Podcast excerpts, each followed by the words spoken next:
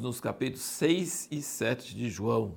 E aqui no início do 6 há a multiplicação dos pães e dos peixes. E depois Jesus manda os discípulos partir e ele fica. E depois ele alcance eles andando sobre as águas. Aí no outro dia, quando a multidão viu que Jesus não estava ali, viu que ele não tinha ido nos barquinhos, olha que coisa, João fala de coisas muito grandes, celestiais aqui. Capítulo 6 de João fala sobre comer a carne de Jesus e beber o sangue, fica parecendo que é canibal. É uma coisa assim impressionante, assim, espiritualmente muito forte, um diálogo aqui. Mas tem uma coisa muito prática. Ele fala que, os, que, a multidão viu que os discípulos partiram nos barcos, que Jesus não partiu com eles, e eles queriam vir a força para fazer ele rei, ele saiu do meio deles. E aí eles pegaram outros barquinhos e foram também, e quando encontraram ele já estava lá. Eles falaram assim: como que o senhor chegou aqui? Olha aqui, ó, versículo 25. Achando-o no outro lado do mar, perguntaram-lhe, Rabi, quando chegaste aqui? Qual a resposta à pergunta? Eu vim andando sobre as águas. Jesus não responde a pergunta. Você lembra que eu falei? Que Jesus não fica respondendo as perguntas. Versículo 26. Respondeu Jesus: Em verdade, em verdade vos digo que me buscais, não porque viste sinais, mas porque comeste do pão e vos saciaste. Então Jesus não está interessado em falar com Nicodemos que ele é o Messias, em falar com a mulher por que, que um judeu conversa com um samaritano, e aqui explicar que ele veio andando sobre as águas, por isso que ele chegou antes que eles. Ele não está interessado nessas coisas. Ele foi falar: vocês estão me procurando por quê, hein? Vocês não estão crendo que eu sou o enviado de Deus, que a palavra de Deus, que Deus está fazendo alguma coisa. Não. Vocês comeram do pão e vocês querem mais pão e vocês estão é, fissurados. A pessoa eleger como prefeito ou presidente um homem que multiplica pão, resolve a economia do mundo, né? Então, assim, é, não era esse o interesse de Jesus, né? não era esse o interesse dele. Ele assim, e aí ele, ele desvia o assunto para outro assunto, como com a mulher. A mulher, como é que você sendo judeu? me pergunta, me pede água. Judeu nunca conversa com mulher samaritana e ainda mais pedir água. Isso é absurdo. Jesus não responde. Se vocês soubessem quem eu sou, então ele está sempre jogando o fato, não para os milagres em si, mas dizendo que os milagres mostram que ele é, uma, é o Filho de Deus e que a pessoa precisaria crer nisso, né? E aí a samaritana, porque a samaritana, ela falou assim, você é maior que nosso pai Jacó, que nos deu esse poço? Entendeu? Ela já começou com a resposta religiosa de samaritano. E aqui os judeus, como era judeu, não era samaritano, o que, que eles falaram? Eles falam assim, uai, é, que, que sinal você opera? Eles comeram do pão, por que estão pedindo sinal agora? Que sinal tu operas para a gente crer no Senhor? Ah, vocês não viram? Aí eles falam assim, nossos pais comeram maná no deserto e nós somos filhos de Abraão e somos uh, dirigidos por Moisés e nós recebemos pão do céu e grande coisa. E para que, que a gente vai crer em você? Entendeu? Então a samaritana jogou para o povo de Jacó e os judeus jogaram para o maná no deserto que, que os pais deles comeram. Mas Jesus conseguiu o que queria. Nos dois casos, ele levou o assunto adiante, adiante, adiante, até chegar no ponto que ele queria. E o ponto que ele queria é mais um eu sou, versículo 48. Eu sou o pão da vida. Então Jesus falou com a mulher samaritana: Eu sou o Messias esperado. Eu tenho a água viva. Você devia pedir de mim que eu ia te dar água viva para brotar dentro de você. E ele fala: Eu sou o pão da vida. Você vê esse, esse, essa técnica de Jesus de não responder as perguntas, mas realmente ir atrás da motivação e ir mais fundo até alcançar uma coisa que leva para a vida eterna, palavras de vida eterna. E nossa pergunta no último vídeo foi: por que, que só o fato de crer em Jesus não é suficiente para a salvação?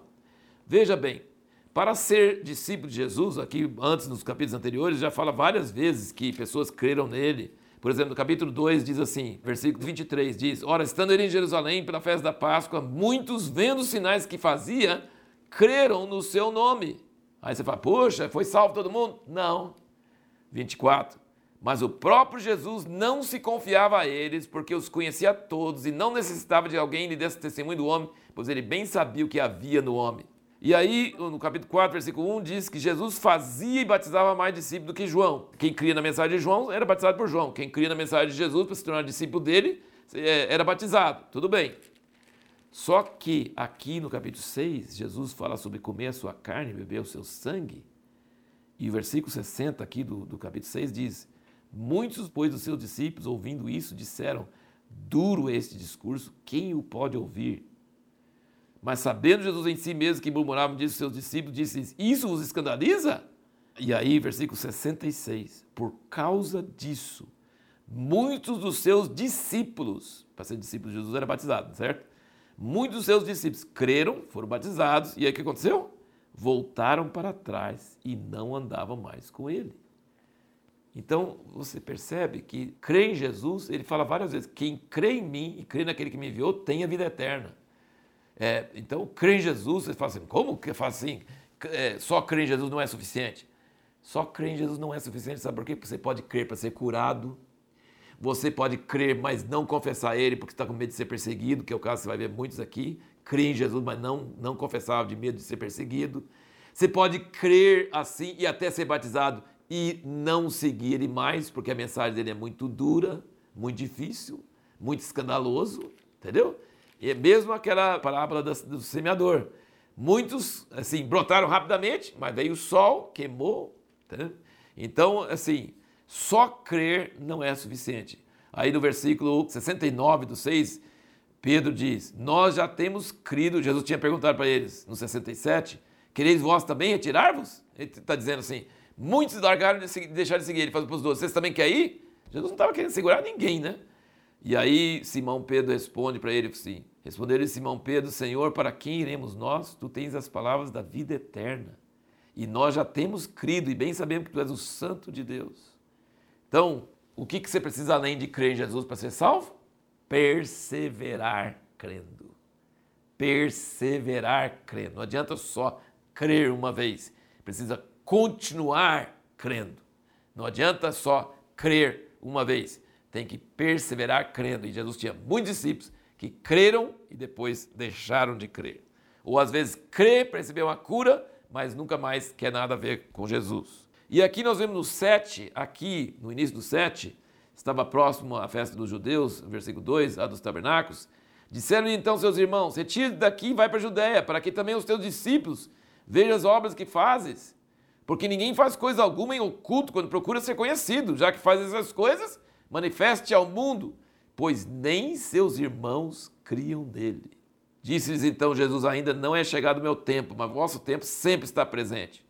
O mundo não vos pode odiar, mas ele me odeia a mim, porquanto ele justifica suas obras são más. Jesus já falou no capítulo 5, uma coisa que nós não comentamos, mas olha aqui no capítulo 5, versículo 41. Ele diz: Eu não recebo glória da parte dos homens, mas bem vos conheço que não tendes em vós o amor de Deus. Eu vim em nome de meu Pai e não me recebeis. Se outro vier em seu próprio nome, a esse recebereis. Como podeis crer, vós que recebeis glória uns dos outros e não buscais a glória que vem do único Deus? Então os irmãos de Jesus estavam dizendo: já que você faz milagre, vai para a capital, vai para Jerusalém, se mostra lá, mostra seus sinais, apareça, faz as pessoas crerem em você. Você quer ser conhecido? Jesus falou assim: eu não estou querendo ser conhecido. Eu não quero glória, eu quero a glória do meu Pai. Eu não posso ir a hora que eu quiser, com o propósito que eu tenho. Então, assim, você percebe que crer em Jesus exige não procurar glória para si mesmo. Isso é uma coisa muito forte. Agora, uma coisa que eu quero dizer para vocês é o seguinte: em Atos 1,14, você vai descobrir que os irmãos de Jesus estavam junto com os discípulos, esperando o Espírito Santo cair no dia de Pentecostes. Então, esses irmãos não criam em Jesus aqui, mas depois os irmãos de Jesus estavam com a mãe e com Jesus e com seus discípulos lá naqueles 120 no cenáculo, orando para receber o Espírito Santo. Então, eles não criam agora, mas depois eles iam passar a crer. Aí você vê aqui no versículo 15 do 7. Então os judeus se admiravam, dizendo: Como sabe esse letra sem ter estudado? Quer dizer, esse Galileu, versículo 42, não diz a Escritura que o Cristo vem da descendência de Davi e de Belém, a aldeia onde era Davi? E Jesus não falou com eles: Seus trouxa, olha a minha certidão aqui, eu nasci em Belém.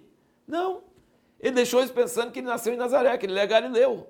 Então Jesus não tinha interesse de esclarecer as dúvidas e tirar as coisas para as pessoas crerem nele por causa de motivos naturais. Né? E, o, e os fariseus, como que você sabe tantas letras? Como ele conhece tanto? Sendo que ele é um caipira de, da Galileia. Né? E finalmente aqui você vê no versículo 37, fala, ora, no último dia, o grande dia da festa, Jesus pôs-se em pé e clamou, dizendo, se alguém tem sede, venha a mim e beba. Quem crê em mim, como diz a Escritura, do seu interior correrão rios de água viva. Ora, isso ele disse a respeito do Espírito que haviam de receber, os que nele crescem, pois o Espírito ainda não fora dado, porque Jesus ainda não tinha sido glorificado. Então aqui é o único lugar mais claro nos evangelhos que explica que João Batista falou: esse batiza com o Espírito, e Jesus não batizou ninguém com o Espírito. mas ia ser batizado no Espírito depois que ele morresse e ressuscitasse e fosse glorificado.